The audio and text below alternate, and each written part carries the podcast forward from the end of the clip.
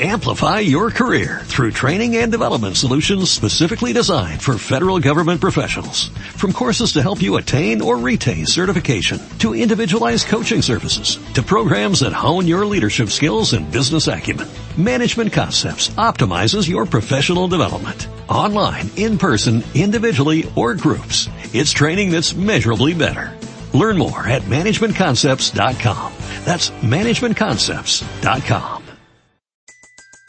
Everybody in your crew identifies as either Big Mac Burger, McNuggets, or McCrispy Sandwich. But you're the filet fish Sandwich all day. That crispy fish, that savory tartar sauce, that melty cheese, that pillowy bun. Yeah, you get it. Every time. And if you love the filet of fish, right now you can catch two of the classics you love for just $6. Limited time only. Price and participation may vary. Cannot be combined with any other offer. Single item at regular price. Ba da ba ba ba. Cuán firme cimiento se ha dado a la fe. A través de la Biblia, un análisis de la Biblia libro por libro que le ayudará a crecer espiritualmente. Estos estudios fueron diseñados por el Dr. J. Vernon McGee. Acompáñenos en este fascinante recorrido a través de la Biblia. La palabra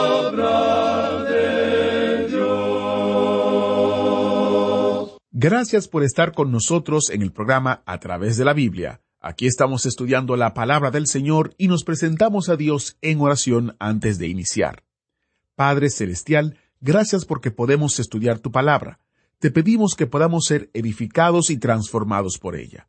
En el nombre de Jesús oramos. Amén. En este día, amigo oyente, entramos a una sección del libro de Jeremías, donde podemos apreciar algo de luz y algo que nos puede dar ánimo. No hemos visto hasta este punto en este libro otra cosa sino juicio. Pero en los capítulos 30 al 33 tenemos un contraste con los mensajes que hemos tenido hasta ahora. Cuatro capítulos que constituyen un cántico, o como dijo Hangstenberg, aquí uno encuentra un himno triunfante de la salvación de Israel. Y este era el momento más oscuro y tenebroso en la historia de la nación. Como ya hemos indicado anteriormente, Sedequías estaba reinando y él correspondía con los reyes del reino del norte, Acab y Jezabel. Pero por supuesto, ellos ya habían desaparecido hacía mucho tiempo, y su reino ya había sido llevado a la cautividad. Y estos, por cierto, que eran días tenebrosos, porque afuera de las murallas de Jerusalén se encontraba el ejército de Nabucodonosor otra vez, y en esta ocasión él estaba preparado para quemar la ciudad, y el templo, destruir la ciudad completamente y quemar el templo. Y los profetas falsos habían sido demostrados falsos. Se les había puesto en evidencia. Ananías había dicho que en dos años Babilonia iba a ser quebrantada y que los utensilios del templo iban a ser devueltos. Bueno, esa era una profecía falsa porque Ananías está muerto y eso tuvo lugar unos siete años antes de esto. Y ahora tenemos aquí a Nabucodonosor, y es por cierto mucho más de los dos años que había dicho ese profeta, y aquí él está bien vivo. Él está demasiado vivo para esta gente. Ahora aquí vemos que se presenta un mensaje para dar ánimo o estímulo a la gente. En nuestro programa anterior analizamos lo que decía ya el capítulo treinta, y comienza como comienza el día de Jehová en todos los libros de los profetas. Comienza con el período de la gran tribulación, y se le llama en el capítulo treinta, versículo siete, leamos, Ah, cuán grande es aquel día, tanto que no hay otro semejante a él, tiempo de angustia para Jacob, pero de ella será librado. Se le llama, pues, tiempo de angustia para Jacob. Pero Jeremías se aparta de eso. Usted puede apreciar que ellos se encuentran en grandes dificultades. Eso es algo muy cierto en esta ocasión. Pero Jeremías ahora se aparta más allá del tiempo de angustia para Jacob, porque más allá llega una época cuando tendrá lugar una restauración y la tierra será restaurada a este pueblo, y ellos regresarán a su tierra. Con estos antecedentes, comencemos ahora a ver lo que nos dice el capítulo 31. Al capítulo 31 lo podemos llamar yo haré o yo seré, ya que una expresión indicando esto ocurre como quince veces en este capítulo, y el que está diciendo esto no es ningún otro sino Dios mismo. Dios dice como en quince ocasiones, yo haré o yo seré. Y se está refiriendo a lo que Él va a hacer. Notemos lo que dice el primer versículo de este capítulo 31 de Jeremías. En aquel tiempo, dice Jehová, yo seré por Dios a todas las familias de Israel, y ellas me serán a mí por pueblo. Aquí él dice, yo seré por Dios. Eso no ha ocurrido aún.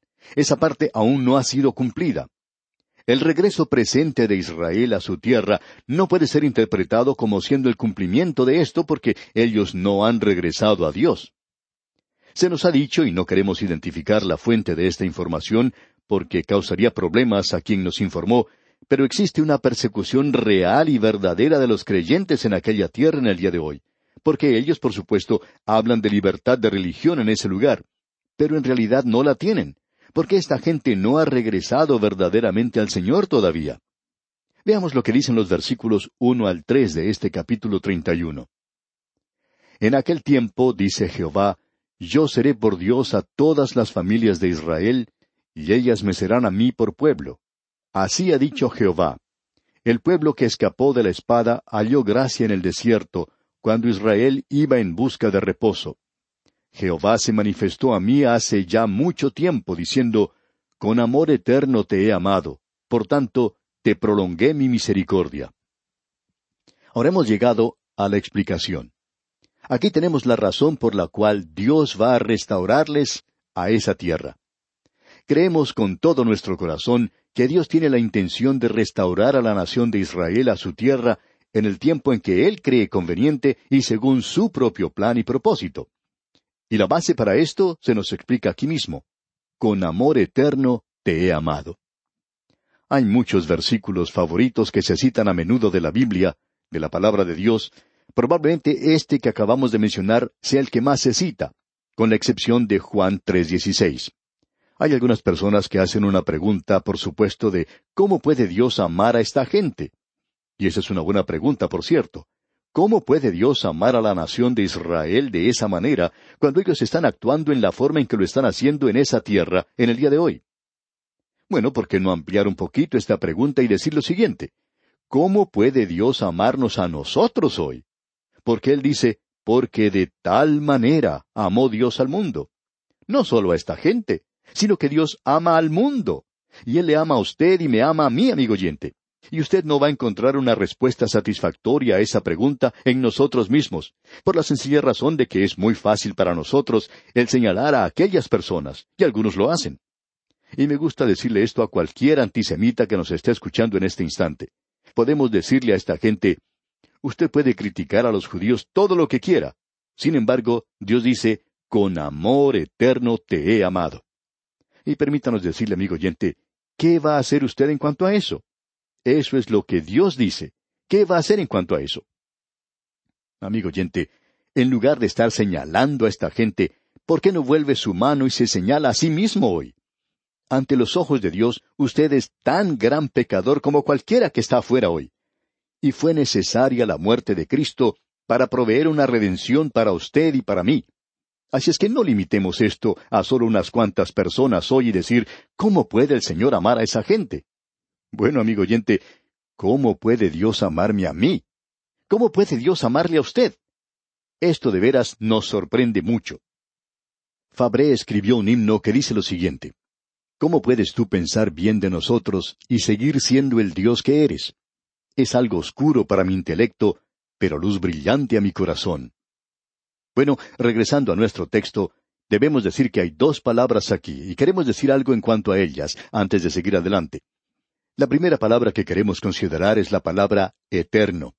Y sabemos muy poco en cuanto a eso. Siento mucho decirle esto, amigo oyente, pero cuando uno dice esa palabra, yo no estoy seguro que se me ha dicho todo. Solo podemos decir, como dijo ese pequeño a quien le preguntaron, ¿cuánto tiempo era o duraba la eternidad? ¿O cuánto tiempo dura la palabra nunca? Él respondió, bueno, creo que es un tiempo bastante largo. Esto es todo lo que podemos decir en cuanto a esta palabra eterno. Es bastante tiempo. Y luego tenemos amor. ¿Qué es eso, digamos de paso? Bueno, la explicación es que Dios nos ama. Y esperamos, amigo oyente, que usted escuche cuidadosamente, porque no estamos seguros de que esta respuesta nos llegue a satisfacer, pero esto es lo mejor que podemos hacer por ahora. Dios nos ama a usted y a mí, no porque Él vea algo valioso, algo bueno en nosotros, sino por lo que Él es. y porque Él encuentra una explicación en sí mismo. El apóstol Juan lo dijo de la siguiente manera, En esto consiste el amor, no en que nosotros hayamos amado a Dios, sino en que Él nos amó a nosotros. Bien, eso es amor. Y Kramer hizo un comentario en cuanto a este texto diciendo, El amor de Dios hacia nosotros proviene del amor y no tiene ninguna otra causa encima o además de sí mismo, pero está en Dios y permanece en Dios. De manera que Cristo, quien es Dios, es su centro. Él ha amado, Él ha amado. Y Él le ama a usted y me ama a mí, amigo oyente, y no podemos decirle por qué. Es imposible para nosotros decirle por qué. Y nuevamente podemos citar lo que Fabré dijo. Aún así, tu amor piensa bien de nosotros, por lo que tú eres. Tu amor ilumina nuestro intelecto, sin embargo, llenó de temor nuestro corazón. Yo estoy sobrecogido por el amor de Dios. Debemos decir que nos sobrecoge con ese amor, y es algo tan maravilloso. Me temo que Él pueda cambiar su modo de pensar en el día de mañana en cuanto a esto. Y si Él hiciera eso, entonces nosotros, amigo oyente, desapareceríamos. Pero Él dice que es un amor eterno. Y eso es un tiempo muy, pero muy largo. Así es que hace de esto algo realmente maravilloso. Y si usted quiere saber por qué Dios va a restaurar a esta gente de nuevo a su tierra, no nos podemos contener de decir lo siguiente. Tenemos muchos amigos que son amilenaristas y creen que Dios ya no tiene nada que ver con la nación de Israel. Amigo oyente, si Él no tuviera ya nada que ver con ellos, entonces Él ya no tiene nada que ver con usted tampoco. Él ya no tiene nada que ver conmigo. Pero Él dice, con amor eterno te he amado. Y esa es la razón por la cual Él aún tiene mucho que ver con ellos. Y no interesa lo que usted piense en cuanto a esto, ya que eso no hace ninguna diferencia. Dios aún no ha acabado con ellos. Bien, ahora nosotros estamos preparados para escuchar lo que Él le va a decir a esta gente. En el versículo ocho de este capítulo treinta y uno leemos He aquí yo los hago volver de la tierra del norte, y los reuniré de los fines de la tierra, y entre ellos ciegos y cojos, la mujer que está encinta y la que dio a luz juntamente. En gran compañía volverán acá. Uno pensaría que él dejaría de lado a los ciegos y a los cojos. Si va a ser una gran tarea la de traerlos a ellos a esa tierra, entonces que se haga entrar a los mejores, es decir, a los mejores en sentido físico. Pero Dios no dice eso. Él dice que todos son los que van a entrar. Luego en el versículo nueve dice, Irán con lloro mas con misericordia los haré volver, y los haré andar junto a arroyos de aguas, por camino derecho en el cual no tropezarán, porque soy a Israel por padre, y Efraín es mi primogénito. Dios nunca dijo eso de una persona individualmente, de un israelita en forma individual. Él no dijo eso de Moisés. Él dijo, Moisés mi siervo. Él nunca dijo eso de David. Él dijo, mi siervo David. Pero cuando Él habla de toda la nación como una unidad, Dios dice, porque soy a Israel por padre, a la nación, pero no a una israelita individualmente. Y luego en el versículo diez continuamos, Oíd palabra de Jehová, oh naciones, y hacedlo saber en las cosas que están lejos, y decid, El que esparció a Israel lo reunirá y guardará como el pastor a su rebaño. Nos gusta mucho decir que este programa se transmite por muchas estaciones radiales y que en realidad se puede escuchar alrededor del mundo en el día de hoy y poder decir lo que Dios dice. Quiero que todas las naciones de la tierra oigan. Quiero que toda la humanidad entera escuche que yo fui quien esparció a Israel. Ese fue un castigo sobre ellos, pero los he amado con un amor eterno, y voy a hacer que ellos regresen a su tierra. Él los juzgó a ellos, Él los amó, y Él hará que regresen a su tierra. Eso es lo que nosotros llamamos un pasaje agridulce. A través de todo esto existe una nota de gozo, pero también tenemos una nota de tristeza. Usted sabe que hay una comida china que es agridulce, y eso es lo que este pasaje es aquí. Uno tiene lo dulce, pero también tiene lo agrio. Dios dice, yo voy a guardarlos, yo voy a cuidarlos como un pastor cuida a su rebaño y el pastor verdaderamente cuida a su rebaño. Ahora, ¿cómo hará él eso? Leamos seguidamente el versículo once. Porque Jehová redimió a Jacob, lo redimió de mano del más fuerte que él. Dios no ha finalizado, no ha terminado de decir qué es lo que él hará. Y en el versículo doce leemos, Y vendrán con gritos de gozo en lo alto de Sión, y correrán al bien de Jehová, al pan, al vino, al aceite y al ganado de las ovejas y de las vacas, y su alma será como huerto de riego, y nunca más tendrán dolor. Y luego vemos en los versículos trece y catorce Entonces la Virgen se alegrará en la danza, los jóvenes y los viejos juntamente, y cambiaré su lloro en gozo, y los consolaré y los alegraré de su dolor y el alma del sacerdote satisfaré con abundancia, y mi pueblo será saciado de mi bien, dice Jehová. Cuando leemos algo así, amigo oyente, tenemos ganas de gritar Aleluya y de brincar como si fuéramos niños pequeños. Eso es lo que Dios está diciendo que Él va a hacer por ellos. Y debemos permitirle que Él lo diga, porque eso es lo que Él quiere hacer. La condición inmediata está en manera trágica. Ellos se rebelaron contra Dios. Ellos están en rebeldía. Y en el versículo 22 de este capítulo 31 de Jeremías leemos, ¿Hasta cuándo andarás errante, oh hija contumaz? Porque Jehová creará una cosa nueva sobre la tierra. La mujer rodeará al varón. Hay opiniones de personas diciendo que este versículo se refiere al nacimiento virginal del Señor Jesucristo, y no vemos ninguna razón para negar eso.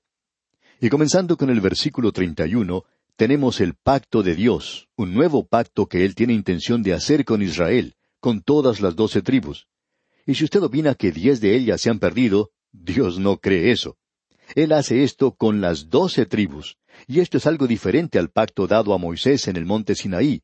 Y la gran diferencia es que este pacto será grabado sobre sus corazones y no sobre piedras frías, como los diez mandamientos. Este pacto nunca será cambiado o abolido. Escuche lo que dicen los versículos 31 al 33 ahora.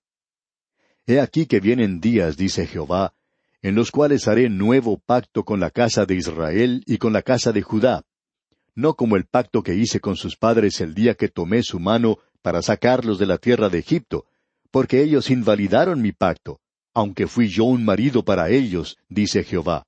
Pero este es el pacto que haré con la casa de Israel después de aquellos días, dice Jehová. Daré mi ley en su mente y la escribiré en su corazón, y yo seré a ellos por Dios, y ellos me serán por pueblo. Este es un lenguaje muy claro. Y luego en el versículo treinta y cuatro leemos, Y no enseñará más ninguno a su prójimo, ni ninguno a su hermano, diciendo, Conoce a Jehová, porque todos me conocerán, desde el más pequeño de ellos hasta el más grande, dice Jehová. Porque perdonaré la maldad de ellos, y no me acordaré más de su pecado. Dios está diciendo, eso está en el pasado, ha sido puesto en el pasado y allí queda. Y ahora Dios lo confirma. Leamos los versículos 35 y 36. Así ha dicho Jehová, que da el sol para luz del día, las leyes de la luna y de las estrellas para luz de la noche, que parte el mar y braman sus ondas. Jehová de los ejércitos es su nombre. Si faltaran estas leyes delante de mí, dice Jehová, también la descendencia de Israel faltará para no ser nación delante de mí eternamente. Dios está diciendo que si uno pudiera quitar la luna, bueno, el hombre está haciendo algo en cuanto a eso. En el último viaje de los astronautas a la luna, ellos regresaron con doscientas libras de rocas lunares. Si ellos continúan haciendo eso, en unos cuantos millones de años, ellos habrán podido lograr remover todo lo que está allí y no quedará nada en ese lugar. Pero no creemos que ellos logren hacer eso porque Dios dice que este es un pacto eterno que Él está haciendo con su pueblo. Y llegamos ahora al capítulo treinta y dos. Y aquí tenemos otro maravilloso capítulo. Jeremías se encuentra en la prisión y aunque se encuentra allí, está comprando bienes raíces. Y en el versículo uno de este capítulo treinta y dos leemos Palabra de Jehová que vino a Jeremías el año décimo de Sedequías, rey de Judá, que fue el año décimo octavo de Nabucodonosor. El profeta señala muy bien esta época. Él dice que es el décimo año de Sedequías. Este es el año cuando Nabucodonosor derribó las murallas de Jerusalén y las destruyó. En el versículo dos leemos, Entonces el ejército del rey de Babilonia tenía sitiada a Jerusalén, y el profeta Jeremías estaba preso en el patio de la cárcel que estaba en la casa del rey de Judá. Este es un día tenebroso, Aquí tenemos a este profeta Jeremías en la prisión, y Nabucodonosor está listo para entrar en la ciudad y destruirla. Jeremías tenía un pariente que se llamaba Anameel, Y leemos aquí en el versículo siete de este capítulo treinta y dos de Jeremías, He aquí que Anameel, hijo de Salum, tu tío, viene a ti, diciendo, Cómprame mi heredad que está en Anatot, porque tú tienes derecho a ella para comprarla.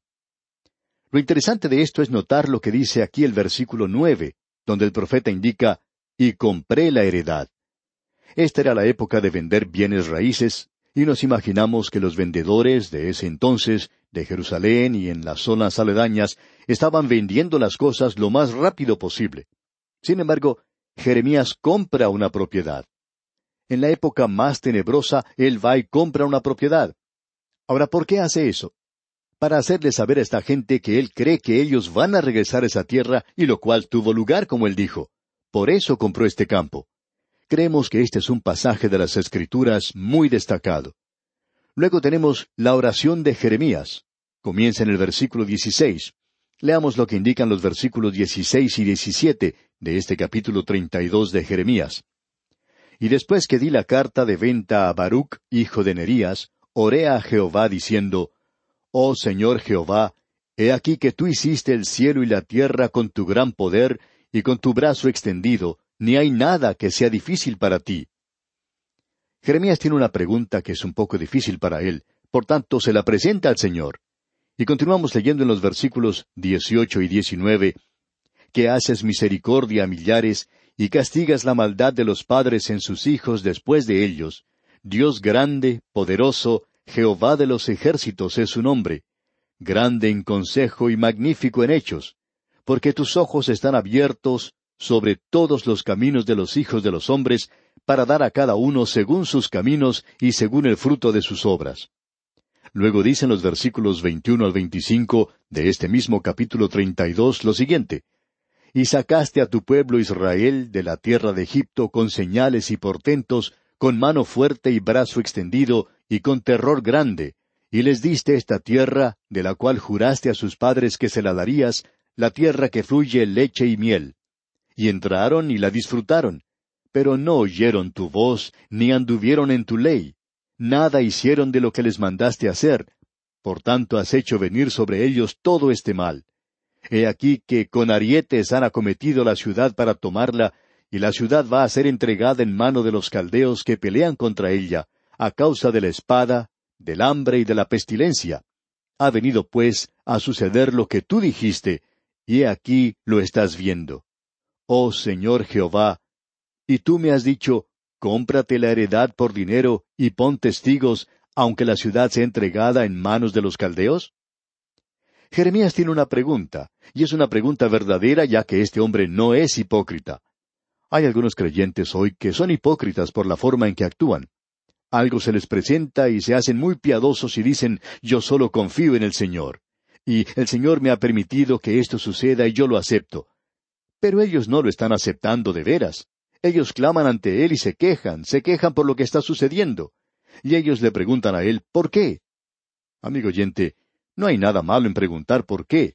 Lo malo está en tratar de tapar esto y decir que uno es piadoso en la forma en que lo está aceptando.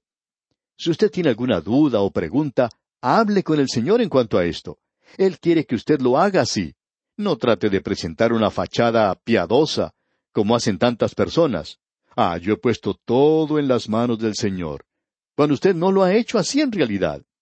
Usted puede decir, ah, yo confío en Él, pero no está confiando en el Señor. Usted tiene un signo de interrogación tan grande como una casa y no tiene ninguna respuesta.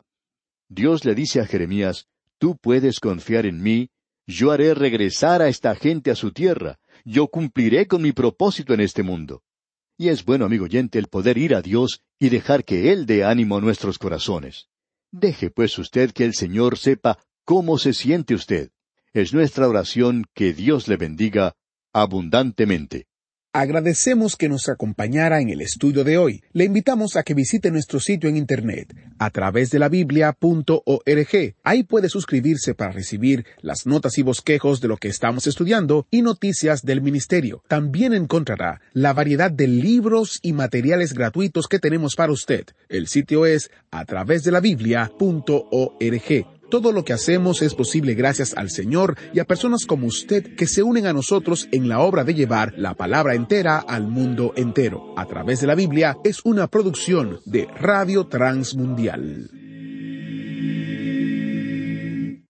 Amplify your career through training and development solutions specifically designed for federal government professionals. From courses to help you attain or retain certification, to individualized coaching services, to programs that hone your leadership skills and business acumen, Management Concepts optimizes your professional development. Online, in person, individually, or groups. It's training that's measurably better.